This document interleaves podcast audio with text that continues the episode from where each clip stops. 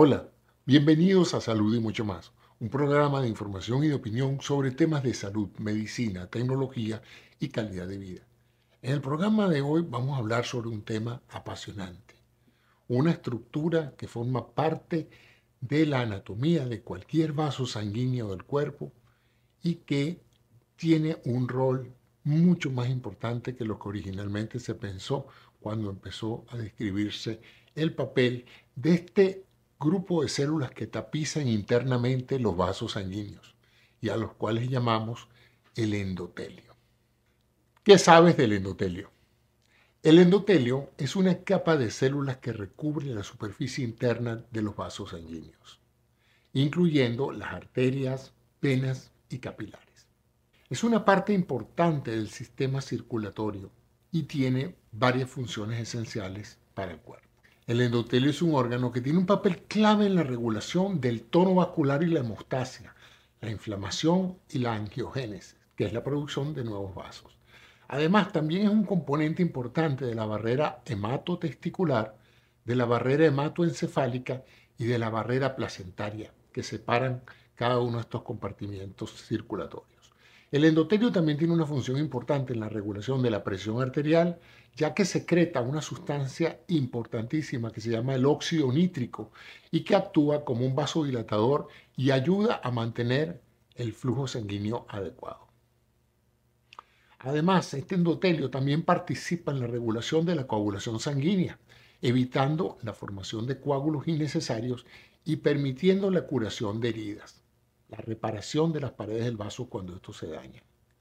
En resumen, el endotelio es una capa importante de células que revisten el interior de los vasos y que tienen múltiples funciones importantes en lo que es el cuerpo humano, regulando la presión arterial, la coagulación sanguínea y las barreras de órganos, entre otros. ¿Qué se llama función endotelial? La función endotelial se refiere a la capacidad del endotelio de mantener un equilibrio adecuado en el sistema cardiovascular y regular la función de los vasos.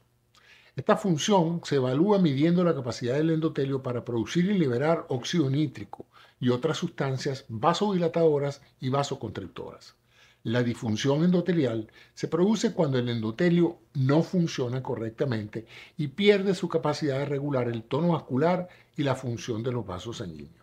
Esto puede ocurrir debido a los factores como la hipertensión arterial, el tabaquismo, la diabetes, la obesidad y el sedentarismo, así como el envejecimiento y otros factores de riesgo cardiovascular. La disfunción endotelial se ha relacionado con un mayor riesgo de enfermedad cardiovascular como la enfermedad coronaria y el accidente cerebrovascular, así como la enfermedad arterial periférica. Por lo tanto, la evaluación de la función endotelial puede ser útil para identificar a las personas con mayor riesgo de enfermedad cardiovascular y tomar medidas preventivas tempranas. El óxido nítrico es una molécula gaseosa producida por el endotelio vascular y otras células del cuerpo. Se produce mediante la acción de una enzima llamada óxido nitrosintetasa, que convierte el aminoácido L-arginina en óxido nítrico y citrulina. Existen tres isoformas del óxido nítrico el óxido nítrico endotelial, el óxido nítrico neuronal y el óxido nítrico inducible.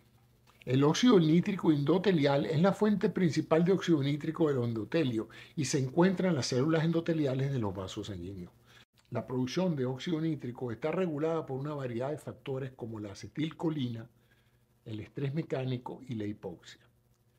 La acetilcolina es una sustancia liberada por los nervios parasimpáticos y es un potente estimulante de la producción de óxido nítrico. El estrés mecánico es generado por el flujo sanguíneo y también estimula la producción de óxido nítrico. Una vez producido, el óxido nítrico actúa como un potente vasodilatador, relajando los músculos lisos de los vasos sanguíneos y mejorando el flujo sanguíneo. También tiene otras funciones importantes, como la inhibición y la adhesión y la agregación plaquetaria, la reducción de la inflamación y la oxidación. Pero ¿cómo puede aumentarse la capacidad productiva de óxido nítrico? La producción del óxido nítrico se aumenta mediante varios mecanismos. Te voy a mostrar algunas de las formas que puedes usar para producir mayor óxido nítrico. Primero, el ejercicio. El ejercicio aeróbico ha demostrado aumentar la producción de óxido nítrico. El ejercicio aumenta el flujo sanguíneo, así como el estrés mecánico en las arterias, y esto estimula el endotelio a producir más óxido nítrico. La dieta. Algunos nutrientes de la dieta, como los nitratos y los polifenoles, pueden aumentar la producción de óxido nítrico. Los alimentos ricos en nitratos, como la remolacha y el jugo de la remolacha, se ha asociado con un aumento en la producción de óxido nítrico. Los polifenoles, por otra parte, se encuentran en alimentos como las uvas y el té y también pueden aumentar la producción de ácido nítrico. También hay la forma de aumentarlo a través de suplementos disponibles que se han demostrado pueden tener impacto en esta producción, como son la L-arginina y las L-citrulina. Estos suplementos son precursores de la producción de óxido nítrico en el cuerpo. Otra de las cosas que puede ayudar a mejorar el óxido nítrico es que reduzcas el estrés. El estrés crónico puede afectar negativamente la producción de óxido nítrico en el cuerpo. La reducción del estrés a través de técnicas como la meditación y el yoga puede aumentar la producción de óxido nítrico. Es importante tener en cuenta que la producción de este gas puede verse afectada por factores como la edad, el género, la dieta y la actividad física, por lo cual es recomendable consultar con un médico o nutricionista antes de tomar cualquier suplemento o cambios significativos en la dieta y en tu estilo de vida.